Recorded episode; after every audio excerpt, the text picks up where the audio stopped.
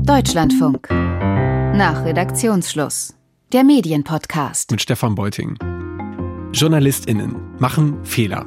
Und wenn die schnell und gut korrigiert werden, dann können wir daraus sogar lernen. Das kann dann sogar am Ende Vertrauen und Glaubwürdigkeit stärken. Und dann gibt es aber Fälle, in denen Fehler passieren, da klappt das nicht. Wie zum Beispiel beim Funkformat Steuerung F und dann in der Auseinandersetzung mit dem YouTuber Rezo.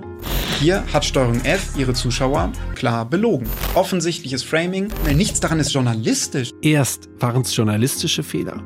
Und beim Versuch, diese Fehler zu beheben und darüber zu sprechen, passieren weitere Fehler. Am Ende wirkt das Ganze wie eine Art Kernschmelze, eine Glaubwürdigkeitskernschmelze. Ich weiß teilweise gerade nicht, was ich jetzt glauben soll. Das ist für jede Redaktion problematisch. Wenn es in einem öffentlich-rechtlichen Format passiert, stellt sich oft direkt die Frage nach der Glaubwürdigkeit des gesamten Systems. Und genau das beschäftigt unseren Hörer Philipp Kolb. Wenn ich so arbeiten würde und wenn ich so bewusst Fehler in der Arbeit vertuschen würde, dann wäre ich schon längst arbeitslos. Was machst du beruflich? Ich bin Chemielaborant in einer kleinen Firma. Wir machen Analysen Fehler können überall passieren, aber wenn ich einen Fehler mache und den noch versuche zu vertuschen und der Kunde von uns dadurch noch mehr Schaden bekommt, das ist etwas, das, das geht einfach überhaupt nicht. Und jetzt werden manche das mitbekommen haben, was da zwischen Steuerung F und Rezo passiert ist und andere nicht. Und für die anderen nochmal ganz kurz die Zusammenfassung. Am 10. November 2023 veröffentlicht Steuerung F eine Doku über Nahrungsergänzungsmittel und zweifelhaften Nutzen derer und ähm, wie Influencer damit Werbung machen. Der Beitrag heißt More Nutrition, wie ehrlich sind die Versprechen. Die Welt von More ist lecker und bunt. Zuckerersatz, Proteinpulver, Nahrungsergänzungsmittel. Anfang Dezember veröffentlicht Rezo ein Video. Meine Kritik an Steuerung F und wie sie arbeiten. Hey Guys, in diesem Video geht es um Steuerung F, beziehungsweise eine kürzliche Erfahrung, die ich mit Ihnen gemacht habe. Gut zwei Wochen später, Rezos Kritik, unsere Antwort. Jetzt ein Video von Steuerung F. 38 Minuten mit vielen Vorwürfen und Unterstellungen. In dem Sie versuchen, die Vorwürfe von Rezo zu entkräften, sich für manches entschuldigen und wiederum ihm Vorwürfe machen. Und dann nimmt die ganze Sache richtig Fahrt auf. Das ist am 6. Januar, wie Steuerung F ihre Glaubwürdigkeit zerstört. Diesmal dauert das Video von Rezo über eine Stunde. Es erreicht 2,4 Millionen Aufrufe zum Stand dieser Aufnahme und der Effekt für Steuerung F ist verheerend. Steuerung F hat behauptet im ersten Video, dass äh, Rezo sich von einer Firma nicht trennt, weil, äh, dass er weiterhin Werbung für sie machen würde. Rezo hat dann gezeigt, dass er diesen Journalisten auch gesagt hat, dass er sich von denen eben schon trennt. Und trotzdem wurde das Gegenteil behauptet. Also es wurde bewusst gelogen. Und dann hat es mich noch mehr bestürzt, wenn, wenn in dem Kommentarvideo danach kam, äh, die Rechtfertigung, ja, das hätten wir vielleicht rausschneiden sollen. Wissen dann nochmal anders hätten formulieren sollen. An dem Punkt war ich dann so weit, dass ich gesagt habe, nein, rausschneiden müssen. Steuerung F verlautbart, dass sie vorerst keine weitere Folge produzieren. Der Transparenz halber, ich habe dann noch Rezo und Funk angefragt. Ähm, Rezo hat mir äh, nicht geantwortet und auch meine Fragen nicht beantwortet. Und äh, Stefan Spiegel, Leitung Content ARD beim Netzwerk Funk, schreibt mir, wir wollen aber jetzt keine weiteren Statements mehr abgeben, sondern uns auf die Aufarbeitung konzentrieren. Das heißt also, der Fall ruht erstmal. Was aber bleibt, ist, dieser letzte Satz in dem Video, der stimmte einfach nicht. Später wurde er rausgeschnitten, aber in der ersten Fassung war er drin. Rezo hat eine Diskussion gestartet um die Frage, wie fair dort mit InterviewpartnerInnen umgegangen werden sollte. Und das Gefühl, dass hier eben nicht fair mit ihm umgegangen sei, das wird in vielen Kommentaren geteilt. Und drittens, beim Fehler eingestehen werden neue Fehler gemacht. Der richtig große Vorwurf, die JournalistInnen würden sich hier nur die Informationen herausgreifen, die ihnen in den Kram passen, die ihre Sicht der Argumentation stützen. Und das bleibt anscheinend hängen.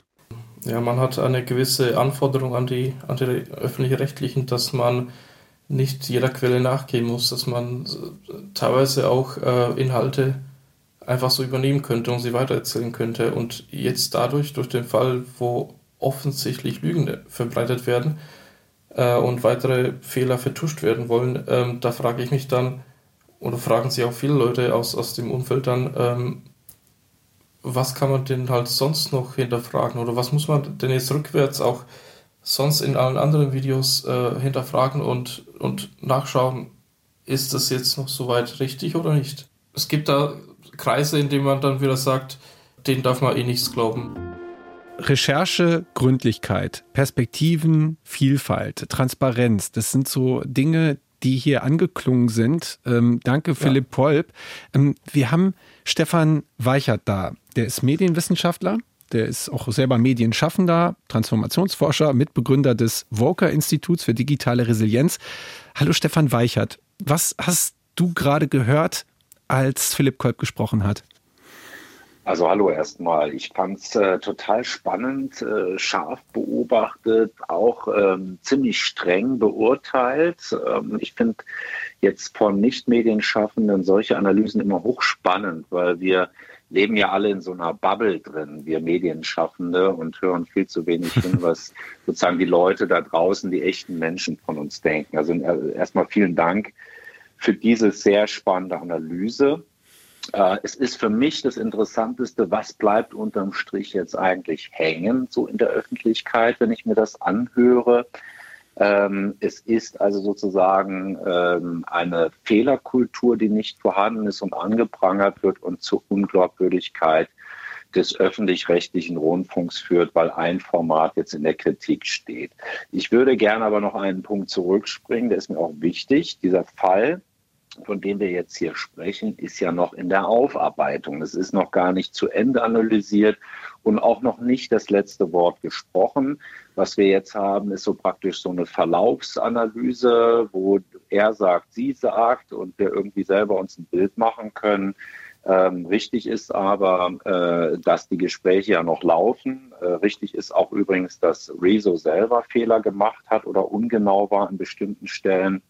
Äh, aber eben vor allem jetzt in Rede steht, hat der öffentlich-rechtliche Rundfunk speziell bei diesen YouTube-Formaten eigentlich eine funktionierende Fehlerkultur. Und das, glaube ich, kann ich auch aus meiner Rolle als Medienwissenschaftler, Medienbeobachter sagen. Da ist schon einiges schiefgelaufen und das führt natürlich zu einer richtigen äh, problematischen Sichtweise, gerade jetzt in dieser Zeit, wo die Demokratie es nötig hätte, äh, gute, unabhängige, transparente Medien zu haben, ist das praktisch ein Bärendienst an den öffentlich-rechtlichen. Das finde ich also tatsächlich gut beobachtet und auch richtig so. Ich höre das so raus. Stefan Weichert ähm, macht eine Unterscheidung zwischen Journalisten und ähm, Influencern so wie Rezo. Und mein Eindruck ist der, dass das äh, zumindest in der Wahrnehmung der Rezo-Fans oder Rezo-Follower schon sich verändert oder vielleicht sogar in, in die Richtung kippt. In so manchen Kommentaren habe ich das gelesen. Wer ist denn hier der wahre äh, Journalist eigentlich? Das ist eine gute Frage. Also bei Journalisten in dem Sinne, die wir sie von, von Abendnachrichten kennen oder vom Radio, die machen nichts anderes. Die sind äh, ja natürlich auch irgendwo in, in ihrer Bubble, aber ähm, die bleiben halt quasi 100% professionelle Journalisten. Ähm, so ein YouTuber, der macht äh, viele Sachen gleichzeitig oder nebenbei.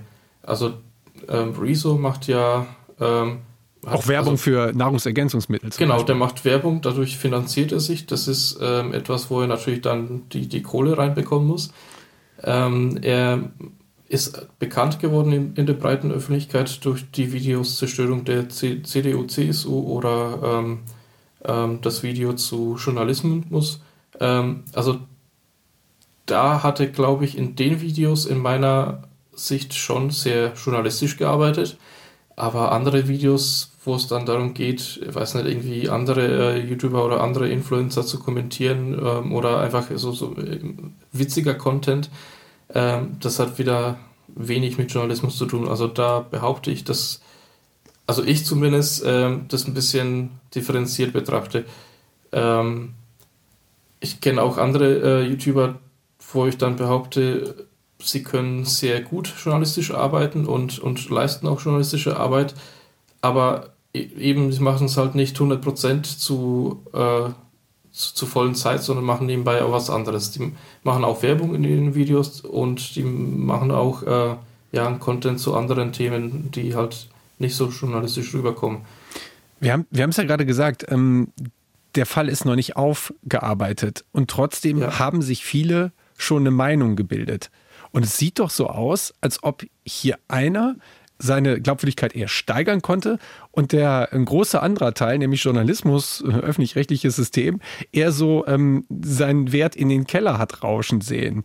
Ähm, das ist, wie, wie kommt das eigentlich, dass hier so so klar verteilt ist, also bevor das irgendwie aufbereitet ist, dass sich so viele schon die Meinung gemacht haben? Also Meinung machen sich Leute natürlich sofort, wenn irgendwas passiert. Berechtigt? Dann, ja, man, man positioniert sich irgendwie automatisch in eine Richtung oder man versucht auch zwischen zwei Positionen äh, sich da, dazwischen zu stellen. Aber es ist richtig, wie schon gesagt wurde, dass äh, der Fall noch nicht äh, zu Ende ist, dass es nochmal alles aufgearbeitet wird, dass der Prozess gerade stattfindet. Aber da ist halt wichtig, finde ich, was dabei herauskommt ähm, am Ende. Das müssen wir nur abwarten, eigentlich. Genau, ne? genau. Aber ähm, der Schaden ist erstmal da. Ich, ich sage jetzt nicht, dass äh, Rezo äh, nur richtig gearbeitet hat. Ähm, der hat natürlich auch Fehler gemacht.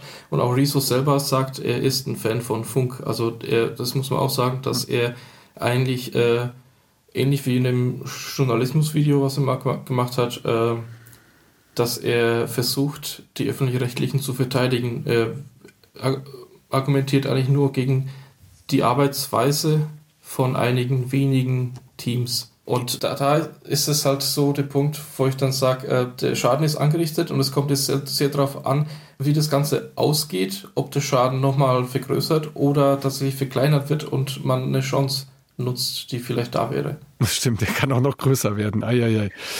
Ähm, ich bin froh, dass wir Frederik Huvendieck dabei haben, Leiter der ZDF Online Nachrichtenredaktion. Hallo Frederik Huvendieck. Hi. Ähm, äh, wir haben ja nicht nur diesen einen Fehler. Äh, das ist vielleicht auch fairerweise zu sagen. Also nicht nur Steuerung F, nicht nur die haben äh, Probleme, sondern Fehler, das ähm, hast du ganz gut im Vorgespräch gesagt, Fehler passieren natürlich. Und viele Leute sind sich einig darin, es geht ja darum, dass wir gut mit ihnen umgehen. So haben wir uns kennengelernt, auch bei meinem Redaktionsleiter Martin Kreppers, der hat gesagt, hey, sprich mal mit dem Frederik, der hat da im ZDF zumindest erlebt, wie da so eine kleine Lernkurve stattgefunden hat. Erzähl doch mal. Naja, ich glaube, also das zeigt auch dieser Fall, aber auch ganz viele andere Fälle eigentlich jede Woche. Da hat sich einfach in den letzten, man muss schon sagen, Jahrzehnten massiv was verschoben. Also wir sind als Journalisten längst nicht mehr die Gatekeeper, die die Hoheit haben, sondern die Kritik findet auf offener Bühne statt und dazu müssen wir uns verhalten. Und ich meine, im konkreten Fall hat ja der Kritiker Rezo eine größere Reichweite Reichweite als das von ihm kritisierte Format. Ja, da hat sich mhm. was massiv verändert, dass sich irgendwas versendet, wie das vielleicht früher mal war, oder Verantwortliche die Leser- oder Zuschauerbriefe ähm, einfach ähm, ignorieren können. Ähm, das ist einfach endgültig vorbei. Ja, also man muss heute eher schauen, dass man auch mit der Reaktion, die dann kommt, deswegen muss man die schon auch mit Bedacht wählen, ähm, was dann teilweise auf Kosten der Geschwindigkeit geht, dass man die Lage nicht noch verschlimmbessert. Mhm. Und ähm, ich äh, nehme wahr, dass wir natürlich auch als Haus, aber auch die Medien insgesamt das schon insgesamt viel, viel ernster nehmen, weil ich meine, dieses Beispiel und äh, wie das Philipp hier formuliert, ja auch zeigt, wie fatal Fehler sind und sich auswirken auf ein ganzes System, ja, oder auf den Journalismus insgesamt. Wir haben ja immer noch als öffentlich-rechtlicher Rundfunk sehr hohe Glaubwürdigkeitswerte, immer noch mehr als die anderen Mediengattungen, aber trotzdem, jeder auch noch so kleine Fehler lässt solche Fragezeichen aufkommen, wie es Philipp beschrieben hat. Ich würde das sogar so ausweiten, dass also selbst ja, Rechtschreibfehler, die, über die man nicht so oft redet, ja, aber selbst die ähm, sind Signale für viele Nutzerinnen und Nutzer. Mensch, wenn sie schon nicht hinbekommen, das Komma richtig zu setzen mhm. oder das Wort richtig zu schreiben das oder ordentlich gegenzulesen, was heißt denn das für die, für die Standards ansonsten? Also ist ein Riesenthema, aber auch echt eine sehr große Herausforderung für uns als Journalistinnen und Journalisten. Was ich sympathisch fand, du hast mir direkt vorgeschlagen, dass wir auf einen Fehler mal gucken können. Ähm, den vom ZDF, ähm, da ist was passiert.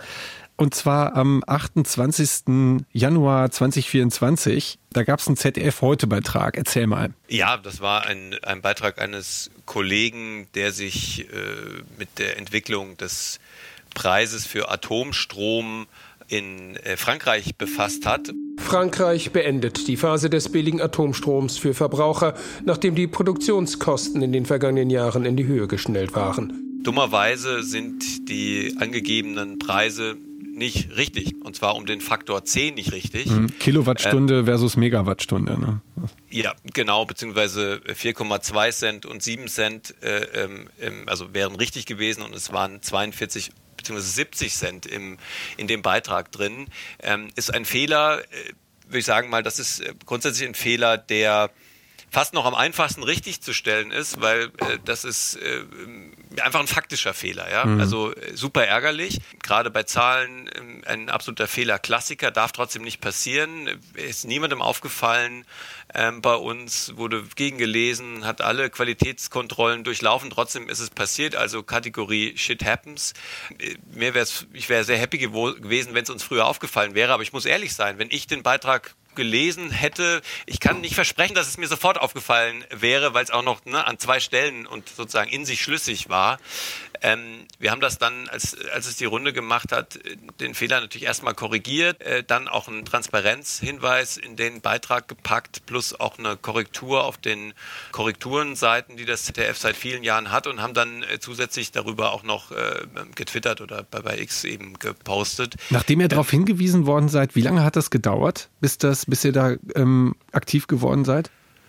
Ganz genau kann ich es dir jetzt nicht mehr sagen, aber es hat, sagen, bis der Hinweis uns aufgefallen ist, weil ganz viele schreiben uns ja dauernd überall an, ähm, hat es dann, ich würde sagen, so zwei Stunden oder so dann nochmal gedauert, ähm, bis wir das Ganze hatten. Dann muss man natürlich erstmal prüfen, ist da was dran? Und dann muss man überlegen, wie gehen wir damit um? Ja, ähm, und ganz oft ist es ja auch nicht unbedingt ein faktischer Fehler, sondern eine Frage, ist es richtig eingeordnet, wurde eine Perspektive weggelassen, Informationen weggelassen und so weiter, dann ist es schon wieder nicht so einfach, wie man darauf reagiert. Hm. Ähm, und das muss dann natürlich auch in so einem Haus wie bei uns äh, irgendwie hierarchisch abgestimmt werden und so weiter. Also es ist nicht überraschend, dass Medien jetzt nicht sofort mit dem perfekten Krisenmanagementplan ähm, um die Ecke kommen, das würde ich mir auch wünschen, wenn das immer einfach wäre. Man macht es immer nach dem, nach dem immer selben Schema, aber man muss es halt immer wieder aufs Neue äh, prüfen, weil dieses Beispiel, über äh, das die Runde am Anfang geredet hat, zeigt ja, dass man auch durch eine falsche Reaktion auch manches noch schlimmer machen kann. Also mhm. deswegen finde ich, ist es auch verständlich, dass es Zeit braucht. Also ich finde diesen Aspekt der Verschlimmbesserung äh, tatsächlich entscheidend. Äh, da kann man ganz viel falsch machen und wenig richtig. Es kommt immer eben nicht nur darauf an, was ich kommuniziere, sondern auch wie und warum und an wen, über welchen Kanal.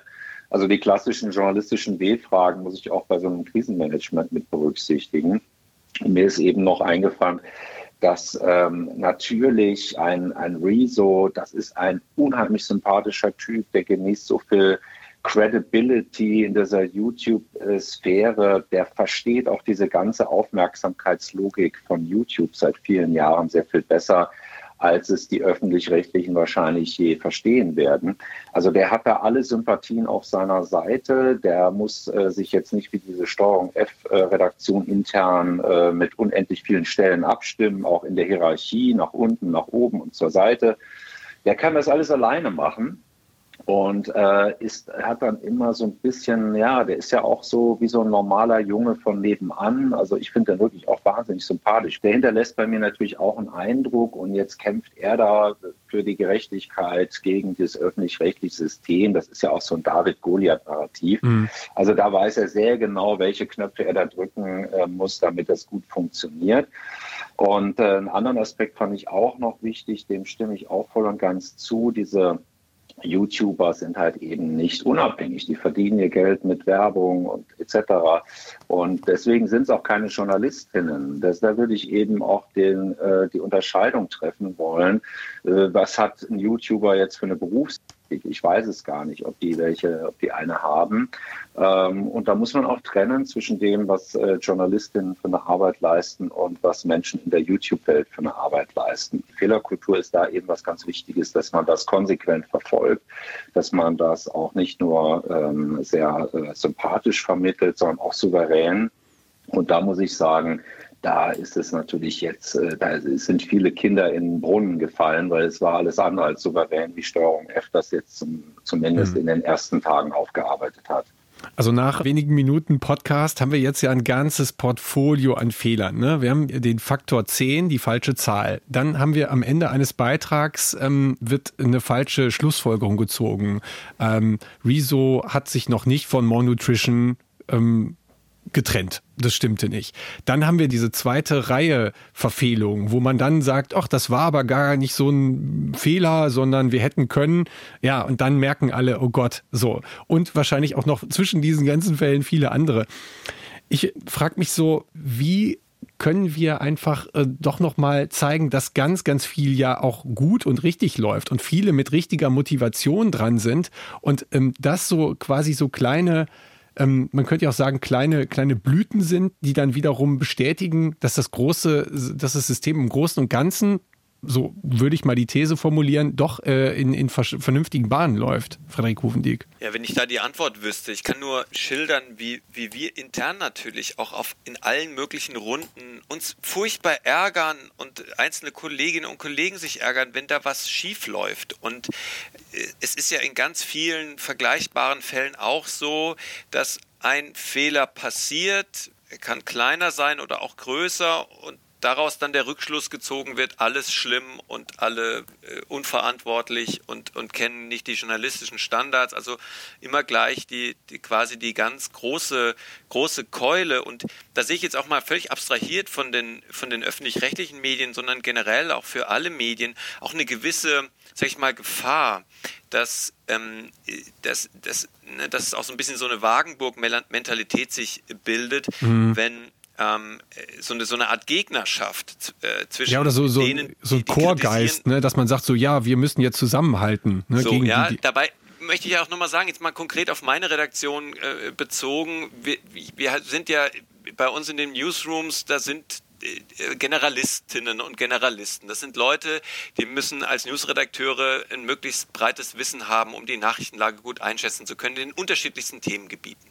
Und du bist aber leider nicht unbedingt ein Experte in exakt dem Thema, das aktuell an diesem Tag aufpoppt. Du bist kein Erdbeben- oder Houthi-Experte oder was auch immer.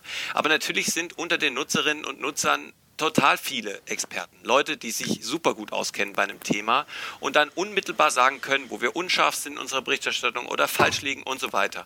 Und wenn man es jetzt mal positiv wendet, ja, ist es ja so, wenn dann ein Fehler auffällt und der vielleicht ein bisschen konstruktiv, konstruktiver kritisch kommuniziert würde in einer idealen Welt, wird am Ende das journalistische Produkt besser. Das ist ja super. Das ist ja, das ist ja toll. Aber wir sind in so einer Situation, wo insgesamt die, die, die Social-Media-Debatten ja immer, immer polarisierter werden und da sowas entsteht, so eine, so eine toxische Stimmung, die am Ende, so ist ein bisschen meine Befürchtung, nicht dazu führt, dass, ähm, dass der Journalismus besser wird oder, oder die Glaubwürdigkeit äh, sich steigert, sondern es, es besteht so die Gefahr einer gewissen Abwärtsspirale, wenn man immer nur auf das äh, fokussiert, was nicht gut äh, läuft. Und ich sehe, wie gesagt, ganz, ganz vieles Gelingendes und sehe auch an ganz vielen Stellen wirklich herausragenden Journalismus äh, in Qualitätsmedien. Hm. Und ich finde, das darf man nicht aus dem Blick verlieren. Aber es gehört halt eben zu Qualitätsmedien dazu, dass sie äh, versuchen, möglichst sauber zu sein, äh, möglichst transparent zu sein. Ja, wir sind nicht mehr die Gatekeeper, sondern müssen halt auch zeigen, unter welchen Bedingungen wir arbeiten. Möglichst gut. Aber ich sage nicht, dass uns das immer gelingt, aber es muss der Anspruch sein. Ich gehe mal ein auf diese toxische Kultur, wo man dann äh, kleine Dinge eben groß macht und, und äh, aufpustet und sagt so, oh, guck mal, das beweist ja, dass das ganze System längst verrottet ist. Das war ja auch in gewisser Weise so die Befürchtung von Philipp Kolb, was du dazu ja. eingangs gesagt hast, ne, dass das passieren könnte. Das war von den, von den Kommentaren oder von, von den ähm, Zuschauern nur so eine, äh, ja, Kritik kommt, die, die weiter polarisiert, finde ich auch nicht immer richtig. Ähm, aber es ist ja auch oft genug anders. Gerade in dem Fall von Steuerung F finde ich, dass viele Kommentare sehr differenziert sind und sehr konstruktiv auch äh, waren. Ich finde es immer interessant. Ne? Wir reden oft so, ähm, bei, beim Framing reden wir oft ähm, jetzt von Steuerung F oder den öffentlich-rechtlichen. Ähm, Gerade habe ich bei Stefan Weichert auch in der ähm, in dem Statement sowas rausgehört, so nach dem Motto, dass Rezo ja auch so etwas aufbaut wie so ein, ein David-Goliath-Setting. Also Stefan Weichert nochmal, äh, Frame, das tun wahrscheinlich immer die anderen, oder?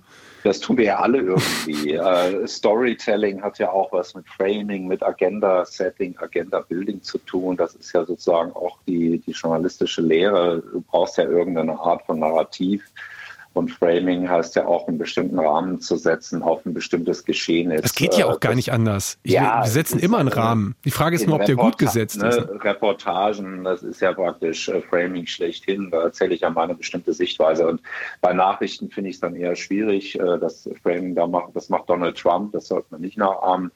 Aber äh, ich glaube, äh, Framing ist ja so ein bestimmter Begriff, der jetzt auch schon eher ähm, entwertet wurde oder so ein bisschen modern war mal vor ein paar Jahren. Ähm, aber im Grunde äh, ist ja es auch legitim, äh, es zu tun, bestimmtes Augenmerk auf bestimmte Details zu legen. Ähm, also muss man das eben auch jemandem wie Rezo äh, zugestehen. Ich fand jetzt die andere Bemerkung eben noch interessant. Ich finde nämlich auch, dass diese Kommentare oft sehr qualitätsvoll sind, sehr wohlmeinend, sehr differenzierend das ist nicht alles Müll und Dreck, was man darunter findet, wie bei vielen anderen YouTube-Videos. Finde ich schon, dass Rezo eine Community hat und übrigens auch Steuerung F die da sehr gute Kommentare ableisten. Mhm. Allerdings ist es auch so, ich habe mich mal jahrelang mit Hassrede im Netz beschäftigt. Es ist ja häufig auch die laute Minderheit, äh, die sich da zu Wort meldet. Also die, die Zufriedenen oder die Konstruktiven äußern sich ja häufig gar nicht. Und das muss man immer in Betracht ziehen, dass es eben nicht äh, immer alle sind, die so denken, wie es dann dort geschrieben steht und äh, häufig dadurch der konstruktive Dialog da oft auch nicht möglich ist in diesen Kommentarspalten.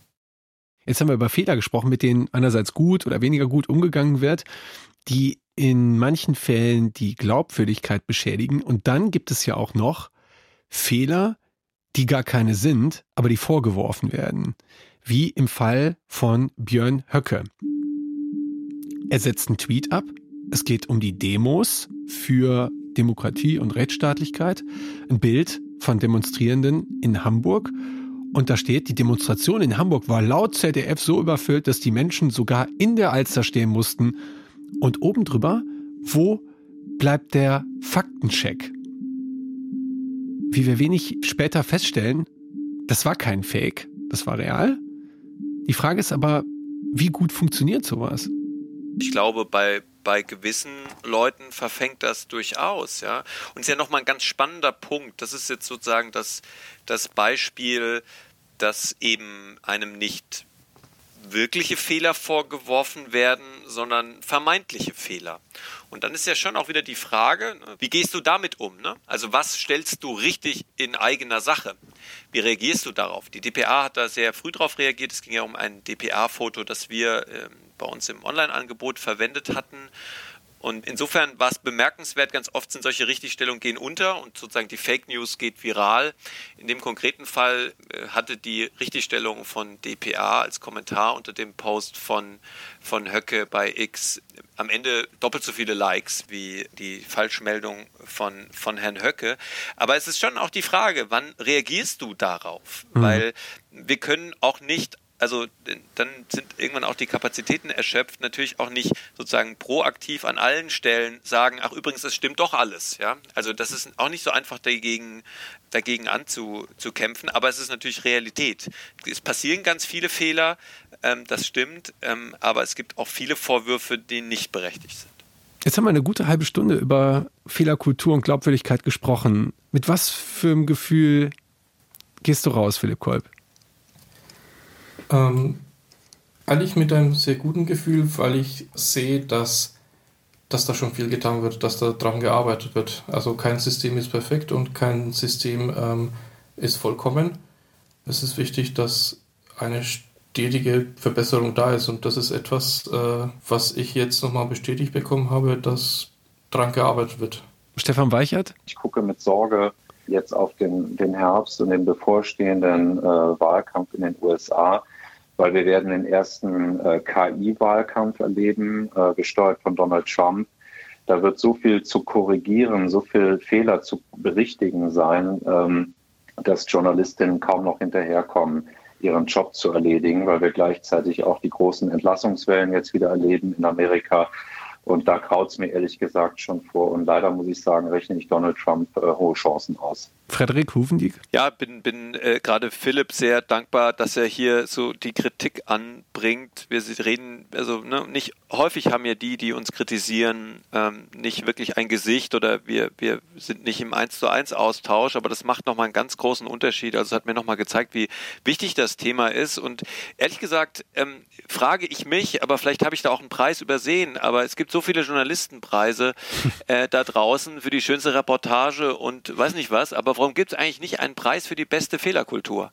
Also warum nicht Anreize schaffen für äh, Journalistinnen und Journalisten, da besser zu sein? Warum wird nicht an einer Stelle belohnt, wenn was schief ging, aber man es danach besser gemacht hat? Das fände ich ehrlich gesagt super. Das war nach Redaktionsschluss, der Medienpodcast im Deutschlandfunk. Heute zum Thema Fehlerkultur und wie die die Glaubwürdigkeit beeinflusst. Mit dabei waren unser Hörer Philipp Kolb, Leiter der Online-Nachrichtenredaktion des ZDF, Frederik Huvendieck und der Medienwissenschaftler Stefan Weichert. Ich bin Stefan Beuting und würde mich natürlich freuen, bald mal mit Ihnen zu diskutieren. Das könnte passieren, wenn Sie uns schreiben. Mailadresse nach Redaktionsschluss.deutschlandfunk.de. Das Ganze, Sie ahnen es schon, in einem Wort. Auf Wiederhören.